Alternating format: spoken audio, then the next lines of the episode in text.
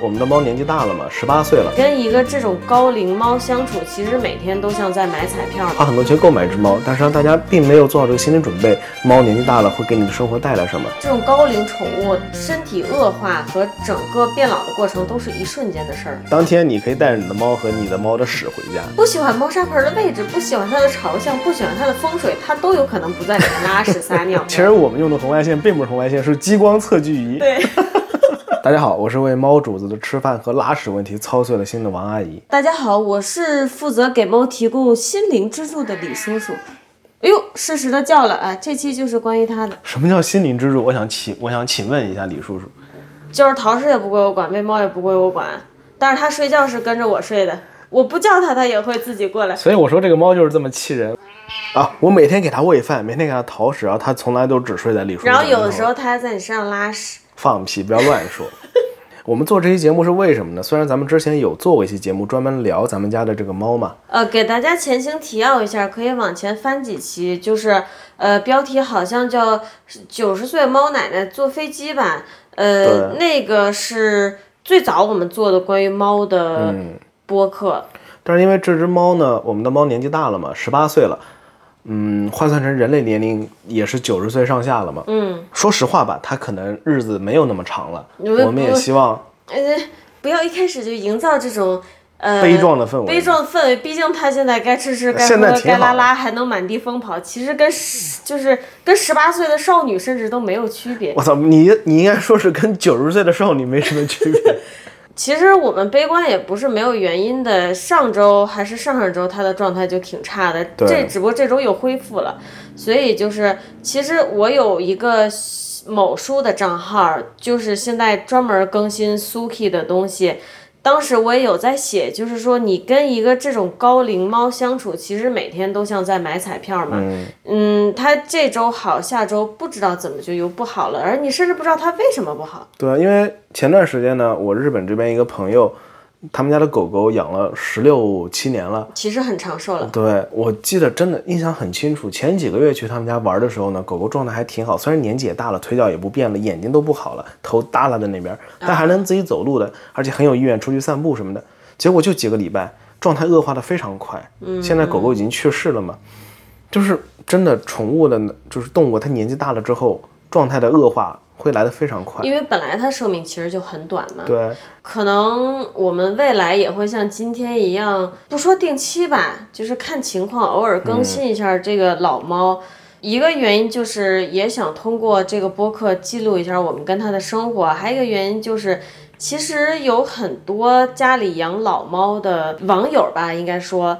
大家会对于老年猫的生活会有一种好奇，或者说是想了解你怎么把它养到这么大的呀？养到这么大以后会有一些什么问题啊？这个我们也借着播客的机会聊一聊，对吧？对我们当时主要目的其实就是给大家更新一下、分享一下我们家这个老猫它最近的状态，有什么新事儿发生了呀？这些。当然，我个人私人还有点别的想法，因为我周围很多朋友大家也是最近开始养猫，而且大家呢其实都是去更多的是购买猫嘛。花很多钱购买一只猫，但是让大家并没有做好这个心理准备，猫年纪大了会给你的生活带来什么？嗯，实际上会给我们带来很多的不便，因为毕竟是一个你想陪伴李叔叔十八年的一个家人了。对，其实还有一点就是说，很多人他养了宠物，他想去了解老龄宠物的生活，可能也很难，因为首先能活到 Suki 这个岁数猫其实是比较少见的。在网上看，其实有一些了，但是咱们周围的朋友里面就只有对，因为网上是信息的集合体嘛，你在这么多的猫的信息里面，你也能挑出十几只老猫的，但这个数量其实是很少的。嗯，总之咱们这期呢是一个没有大纲的杂谈，就是给大家说一说我们家十八岁老奶奶最近发生了什么事儿。她这个礼拜状态特别特别的好，然后呢，每天好好吃饭，又好好拉屎，她是很难得的恢复到了之前年轻时候的那种正常拉屎的状况。对对。嗯，如果听过我们前面几期节目的朋友，应该也知道，他的便秘大概就是从我去年还在美国的时候就已经有征兆了，到我到日本之前呢，已经需要定期的带他去美国的宠物医院灌肠。到了日本以后，我们又持续给他进行了这个便秘方面的治疗，就是需要去医院的那种治疗，大概又进行了小半年。现在是光靠我们自己在家给他喂饭。它是可以正常的排便了，但差不多我感觉一个月左右还是要去给医生看一眼的。对，是的，所谓的正常排便是指什么呢？指它每天至少能排出一绝，大概长度 对一绝大概长度成年人类这个食指不到的这么一个怎么说呢？一粒粑粑。他现在除了便秘，没有什么其他的问题。之前呢，他的状态呢是经常性的很长一段时间不排便，然后一次拉出特别长、特别硬挤在一起的。巨长的一条，这个原因呢，实际上就是他年纪大了，然后肠肠胃呢缺乏这个蠕动力啊，他没有力气去主动排便了，所以就积攒在里面，积攒在里面，然后突然有一次可能大力出了奇迹，啪，就一整条都出来了。如果出不来，就只能去灌肠了。这里面其实就涉及到一些，可能宠物医生他由于并不能跟宠物进行一个对话，所以出现了每个医生的治疗方法不一样。对，像我们到日本以后接触的第一个医生。他呢，首先是跟我们提出这个猫有可能有巨型结肠症，是吧？对。呃，然后还有一点就是，他每次处理我们家 Suki 便秘都是直接灌肠。嗯。我们当时呢是认为这样是比较好的，因为实际上跟美国的医生比，这已经好很多了。美国医院是需要住院的嘛。嗯。而且这个猫实际上在美国医院一住就要小一个星期，它是非常生不如死的。到了日本呢。我们头一次见识到，原来灌肠这个事儿就打一针，然后猫也不用离开我们，当天就能带回家，就是很神奇的一件事，我们很感激医生。当天你可以带着你的猫和你的猫的屎回家。啊，谢谢你提醒。但是呢，因为最近搬家了嘛，啊，这提到我们装修的那一期啊，有兴趣大家回去听。搬家之后呢，自然就离原来的宠物医院远了，我们就去了新的医院，结果这里又出现了关于我们家猫这个便秘。这个病的呢，不同的看法。其实到了新家这边，我们又去了两个宠物医院，其中一个医院呢，它不再通过灌肠来解决猫的这个便秘问题了。我们也是幸亏换了医院才知道，其实一直灌肠对猫好像并不特别好。这个我持保留意见啊。首先它肯定是有缺点的，但是呢，不灌肠的话，那就是医生手伸进猫猫的那个什么里面掏屎，皮眼子。你真说的话，这个其实副作用也蛮大的。就是一个人，一个人被用手指伸进那什么里面淘屎，他也是很痛苦的，对吧？就更别说猫猫了。我觉得吧，就是类比人的手指和猫的皮眼子的体型呢，如果把它换算到人类身上来类比的话，大概就是一个成年男性用他的拳头塞进的皮眼子里面给你掏屎。这个可以跑题吗？也不是不可以吧。就这对他也不是完全的难受，可以说吗？有的人可能还很喜欢，啊，对不起，这个呢对我来说是有点超纲的。不过对于李叔叔这种，对吧？怎么说呢？阅文无数的选手，他他跟我没有关系，我只是见过啊。让我们回到这个主题吧。见多识广了。哎，不过有一点我要说啊，咱们带着 Suki 刚来日本去最开始那家宠物医院的时候，医生有明确的说他的屎很硬，对，所以推荐灌肠。当时他状态还是很差。对，经过这么半年来的调养。其实它的现在这个粑粑呢已经好很多了，没有那么硬了，因为一直有坚持给它喂药，喂的是乳果糖，嗯，量其实也不多。咱们在网上也看到很多关于乳果糖的这个负面的评价，但是我们的量还我们的量其实不多，是每天早晚是两毫升。嗯，咱们搬家之后呢，去看的这个宠物医生，他也说了，现在呢并没有那么硬，也照了 X 光片，他说在这种情况下呢，他觉得试图让它自己排出来比较好。并且他还说了一个让我很在意的一个说法，因为当时我有问他，所以像他现在这样四五天不拉屎，或者三四天不拉屎，一次拉个大的，正常吗？他说，对于老年对老年猫来说，像他这样的猫来说，正常。所以其实是这样的，目前我们是很难判断，之前一个医生动不动就给给他灌肠的做法，到底是因为不负责任呢，还是因为负责任呢？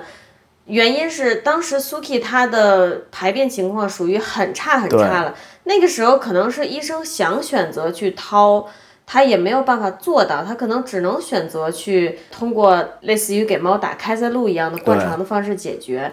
这个我们在这方面完全是持保留意见，但是呢。换了新医院以后，确实是一件好事儿。我们以前是不知道灌肠会导致猫脱水的。根据苏 k 半年前的血液检查报告，跟咱们搬家之后他做的报道，他的肾脏指数确实是有恶化一点的，恶化的，我觉得是比前一段时间快的。当然，这个你也不能说是因为在医院灌肠多了，你很难说是什么原因。嗯，因为像这种高龄宠物，它身体恶化和整个变老的过程都是一瞬间的事儿。对，可能从八岁到十八岁，这个变老的过程是很缓慢的，但它从十八岁开始再往后的这个变老的过程会是非常快的。对，这个也是因为看我们朋友家的狗狗嘛，感受到这一点。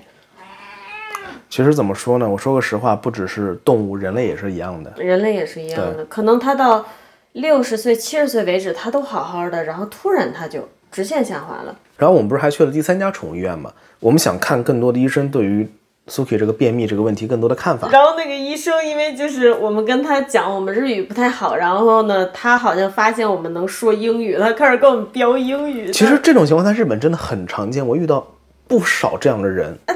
这个医生他英语还不错的，对，但是呢，大家标英语的方式呢，不是完全说英文，而是类似于在中文中加两个英文词汇，OK，就这样的感觉，对对对，还是挺怪的。就是你觉得现在跟智障说话一样，你你也不知道是你把他当智障，还是他把你当智障。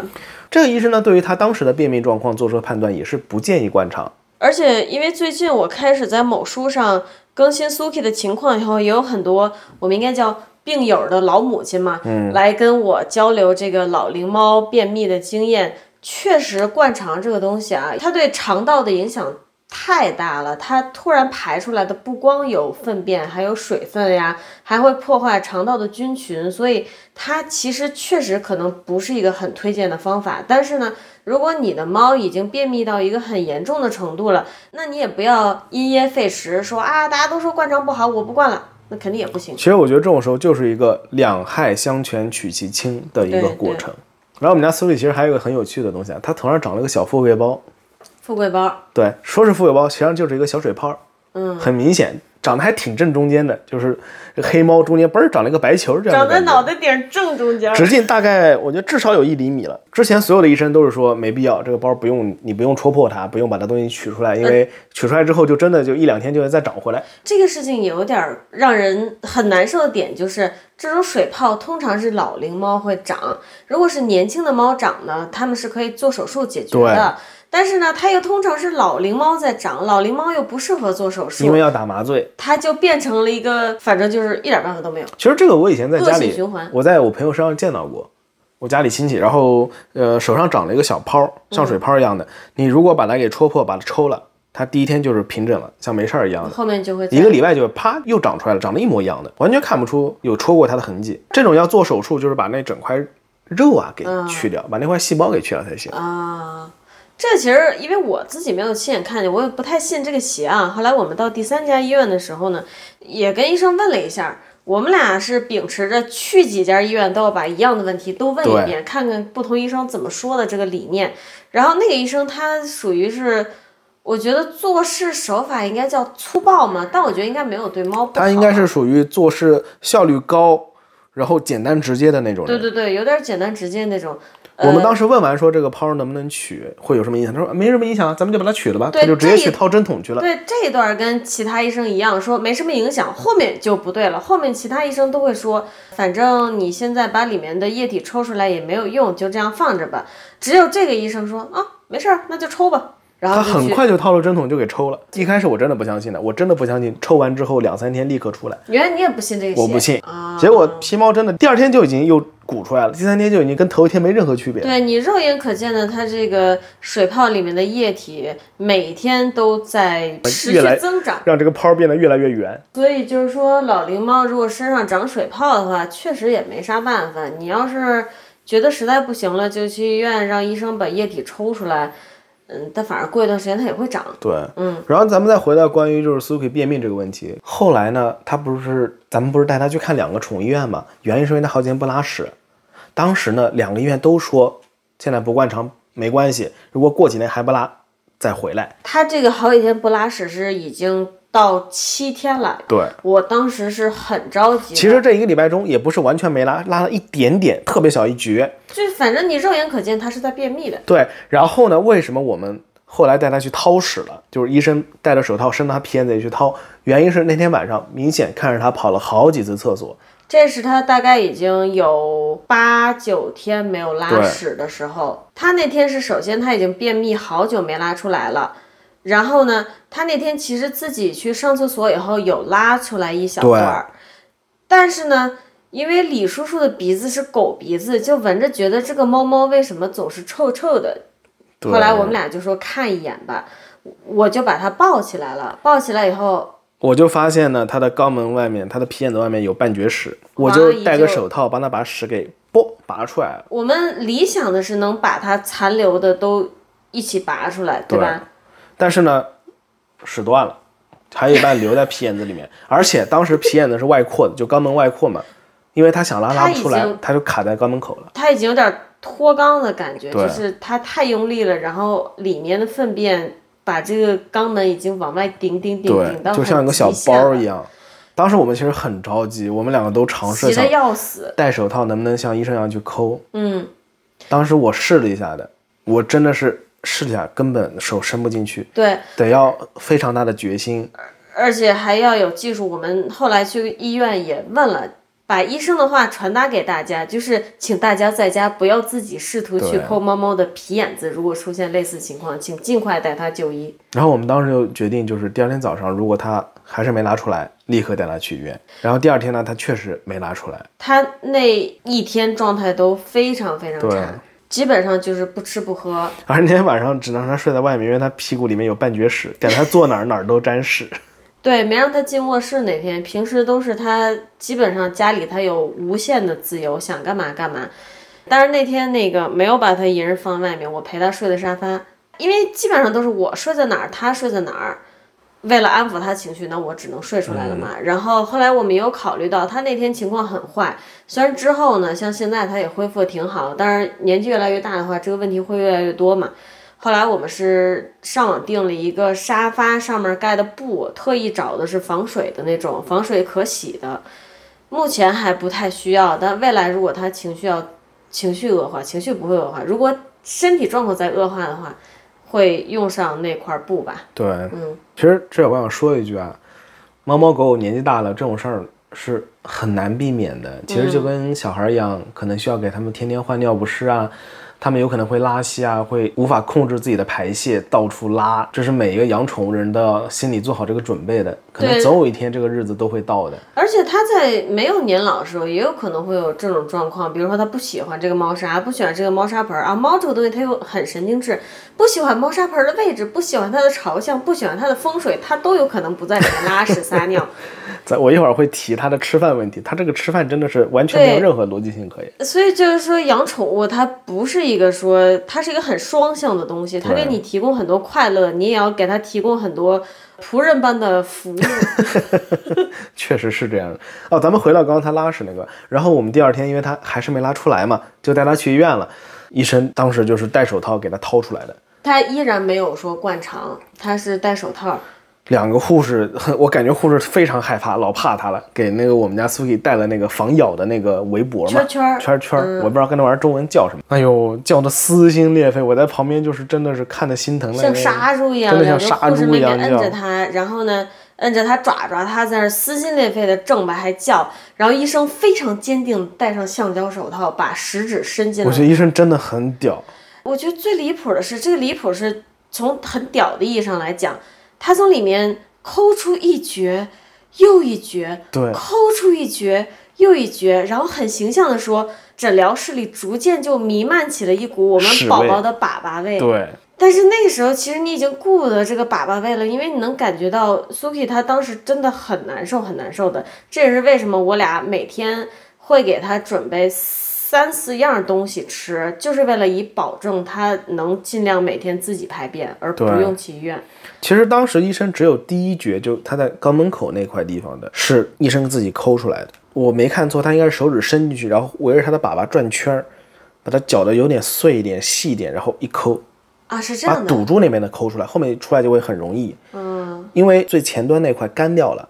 它变硬了，它出不来。不过医生又说他的状况没有那么糟糕，因为他后面的屎是基本是他自己排出来的，他没有再抠了，就看着他自己把屎给拉出来。嗯，只不过是在诊所里拉的。然后呢，在那次看医生之后呢，我们做了很多种尝试吧，主要是从饮食上下手。我也是从网友那边学到了很多很多东西啊。首先排除猫不能吃的那些玩意儿，它能吃的东西，你可以试着用南瓜、红薯这些带粗纤维的东西帮助它排便。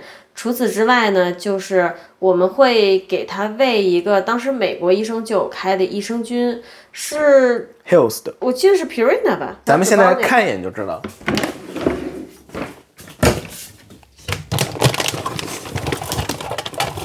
如果我赢了，你给我一百万啊！我没看到他用完了，吃完了。放屁！是 Purina 的，是 Purina 的。嗯，在喂一个 Purina 的益生菌，每天一小包，它里面就带一些给猫猫补充营养啊，然后调节它肠道菌群的东西。我们现在主要是这么喂它的，一份儿呢是它的干粮，这个干粮呢是一比一，用它爱吃的普通粮。混上处方粮，医院新给我们开的处方粮。我们俩比较幸运的是，这两种他都爱吃。他的第二份粮是早晚各一次的罐头，也叫湿粮。一会儿咱们请王阿姨亲自给我们介绍 Suki 的湿粮地狱。哎，负责这个喂饭的人一会儿会慢慢给大家讲。通常还有一个第三份儿，这个第三份儿是给他吃药用的，里面有他最爱吃的。呃，猫条，猫条里面和上今天要喂的益生菌，还有乳果糖，这个是他今天一定要吃下去的，所以要用他最爱吃的东西喂。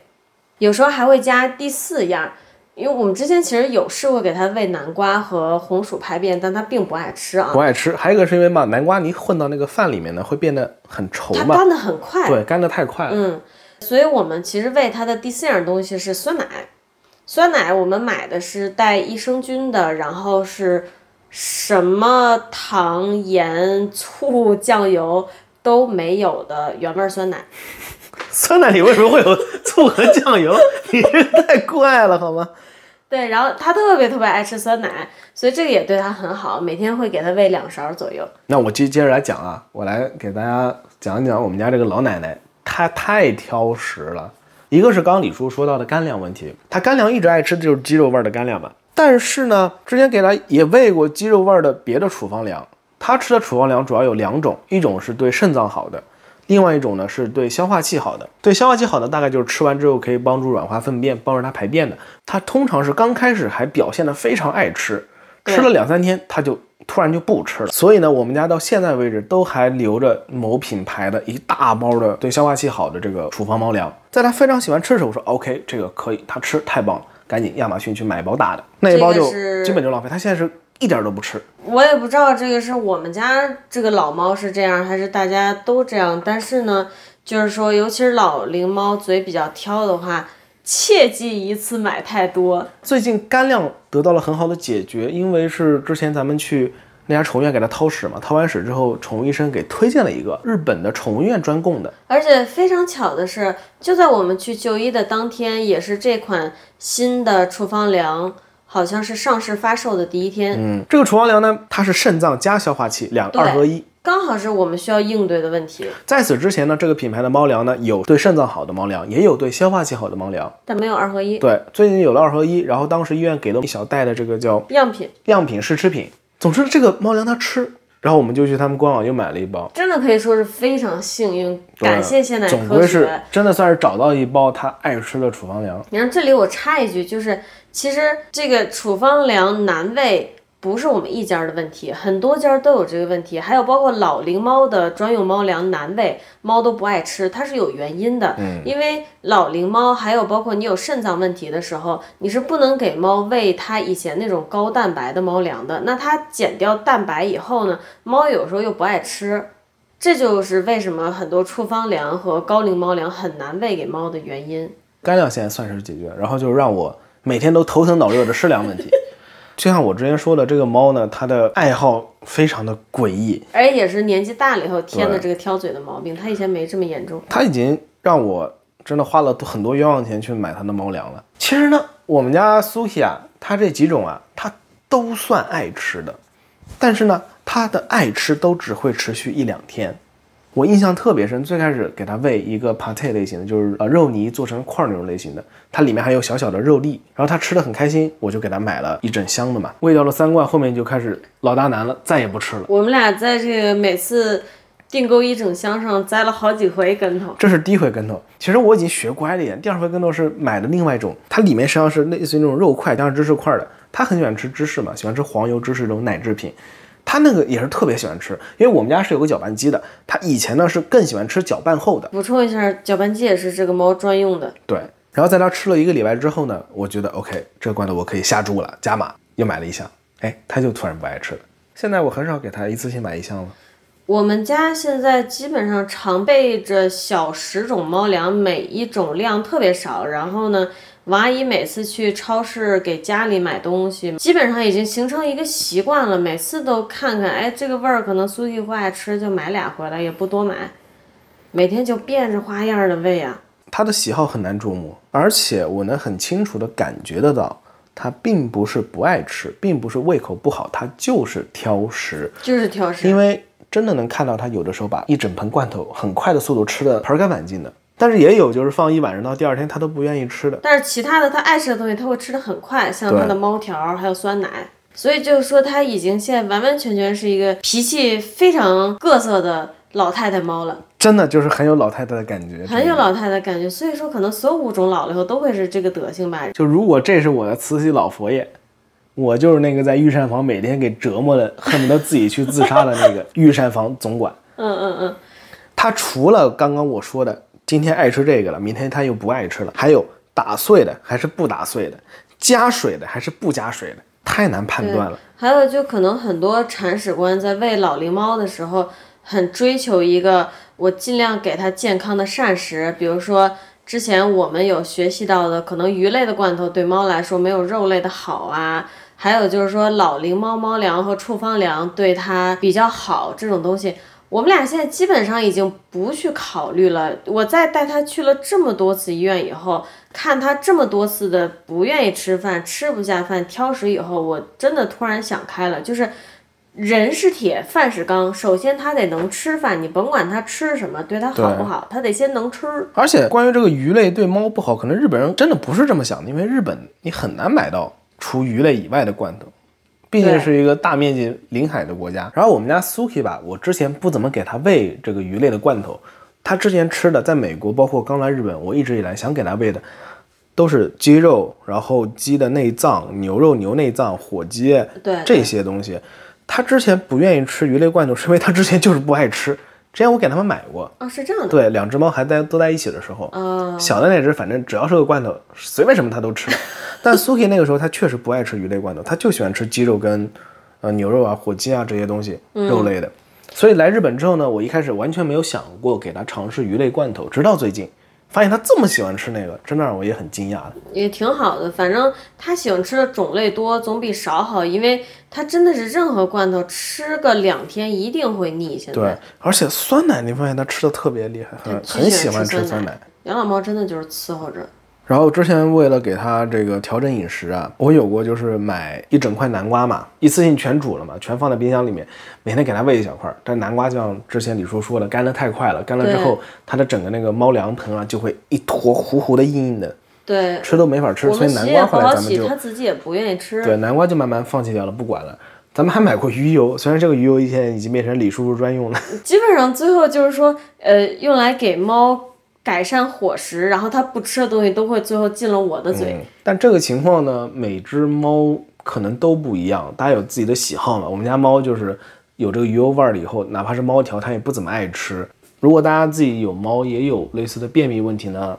可以都尝试一下吧，就看。每除了尝试也没别的辙。确实。其实 Suki 还算好的，他的肾的问题不算特别严重到需要我们特殊去干预。目前医生就说喂喂处方粮就完了。嗯。但是其实有很多病友，他们已经到了需要每一天输液的情况了。毕竟猫的肾脏问题是。真的是常见。输液是为了补水嘛？然后我们在油管上也看到过人家做的在家自己给猫输液的教程。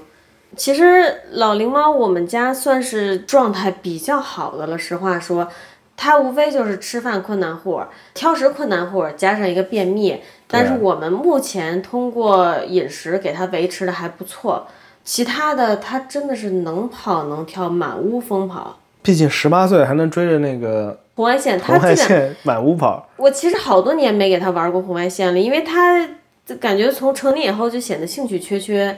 不知道为什么他这两天就疯跑，然后我们就拿出家里那个测距仪。其实我们用的红外线并不是红外线，是激光测距仪。对。结果被他，结果被咱们用用成了逗猫棒，真的是。他玩的好开心啊！我也是很意外的，因为以前苏给我的感觉呢，就是一个非常老成的猫咪。以前我们家有两只猫的时候，会买那种全自动的激光嘛，省事儿嘛。对你往桌上一放，然后它那个头会自动晃，就在地上就带着激光跑。每次全都是我们家小那只像神经病一样追着这个激光跑，然后苏给在旁边像看神经病一样看着小的那只追着激光跑。对的，对的，对的，就很搞笑。还有就是说。你像是你怎么判断老龄猫身体状况不好呢？有两个比较明显的特征，一个是它因为各种原因难受的时候，它就会吐；还有一点就是尾巴会耷拉下去。猫没精神其实是非常容易，你如果是作为主人的话是非常容易判断的。你看一眼恨不得就知道这个猫今天没有精神。那还有一点其实就是它不怎么吃饭嘛，这个就很好懂了。其实我们家猫还有一个很明显的地方。这也是后来来了日本我才发现的。他状态特别不好的时候，就会钻到李叔叔的被子里睡觉。其实他有一段时间呢，状态好的时候也喜欢钻我的被窝。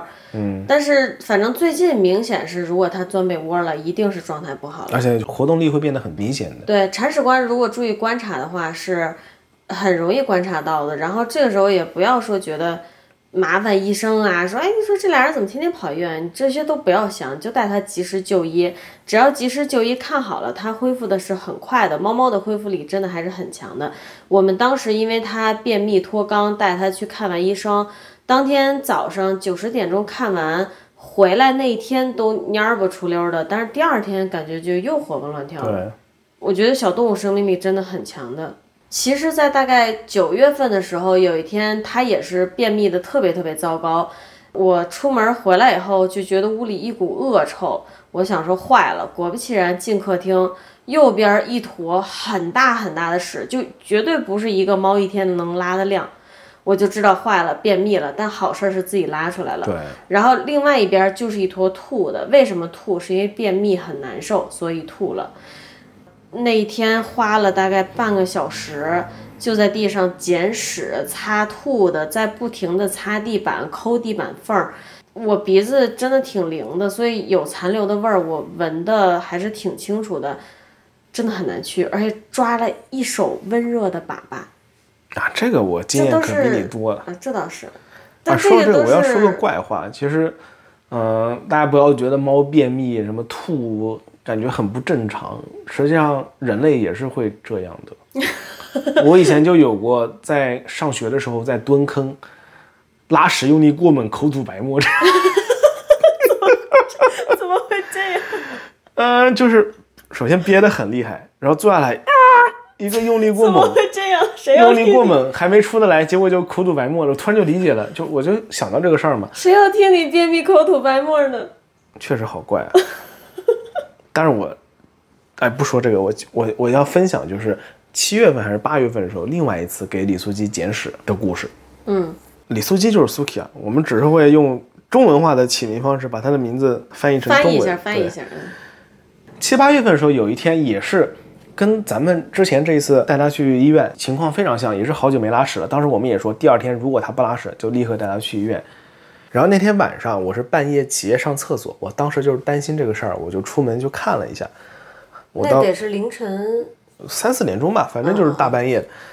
我当时想他有可能拉在地上，因为他经常拉不出来的时候，他就不知道会拉在什么地方嘛。我拿着手机开着手手电筒，我绕着房间兜了一圈都没屎，打开那屎盆看了一眼也没屎。我当时想完了没拉屎，坏了。就在我回头的时候，那个手机的电筒光照到地上有一坨非常大的条状物体，很吓人。然后我当时赶紧绕开，我想是不是他拉屎了？一开灯，因为我当时是半夜嘛，我脑袋有点不清醒，我就想，我操，这谁在这儿拉屎了？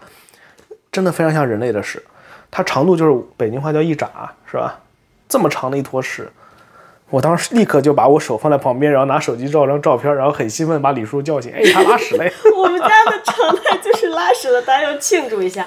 而且每天一定要大概检查他的猫屎盆两次，一天甭管拉出什么样的，能拉出一点是最理想的。但是，就像我刚才说的，我们家真的不是状况最糟糕的。像他们那种猫猫肾病，因为肾病是猫的常见病嘛，那种家里有慢性肾病的，他们每天是要监视它的尿量的。其实我刚刚说，最近就是家里狗狗去世，我那个日本朋友嘛，他们家有还有五只，还不是六只猫，他们家很壮观的。第一次我过去的时候，就是一进门三个猫砂盆并排摆在一起，都是巨大的猫砂盆，我当时哇，真牛逼。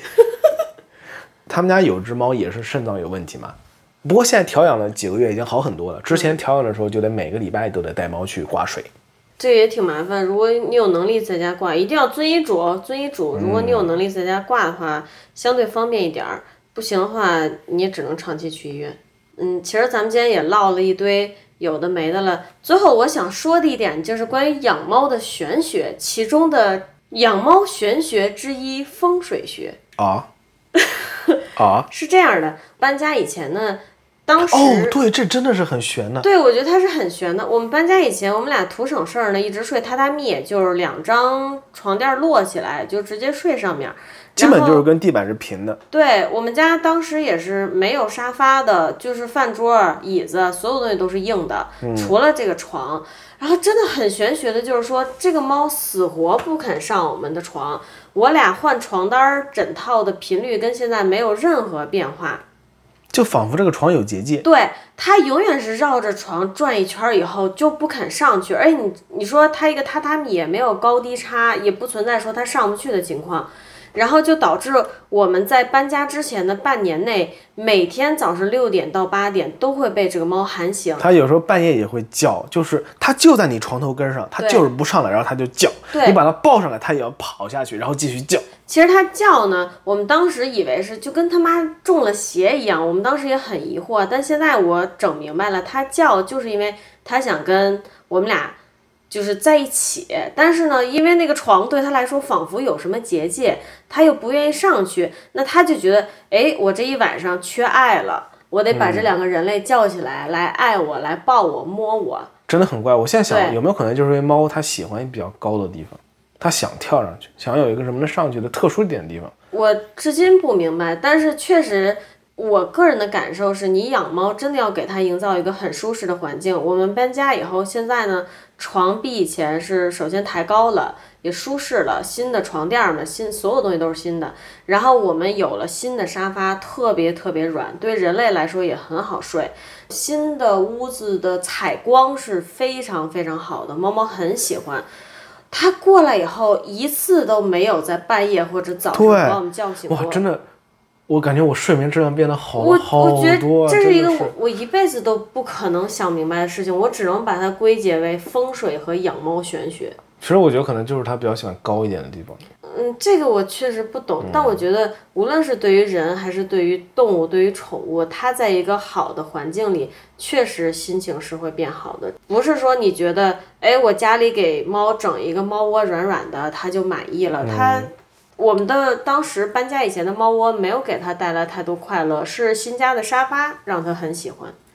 其实想想最近关于 Suki，其实发生的新事情就这些吧。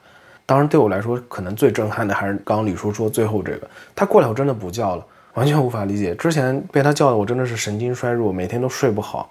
有很长一段时间都是有点偏头痛那样的感觉，就是因为太久睡不好了。在搬家之前那半年，我们俩半夜或者是早上六点往后，一定有一个人得被叫起来，就是其实是两个人都会被喊醒，被他喊醒。但是呢，因为起不来，就只能是谁起得来谁起去抱抱他。不是，实际上这我要说一下，要感谢李叔叔对我的厚爱，因为理论上来说呢，我是就是起不来的。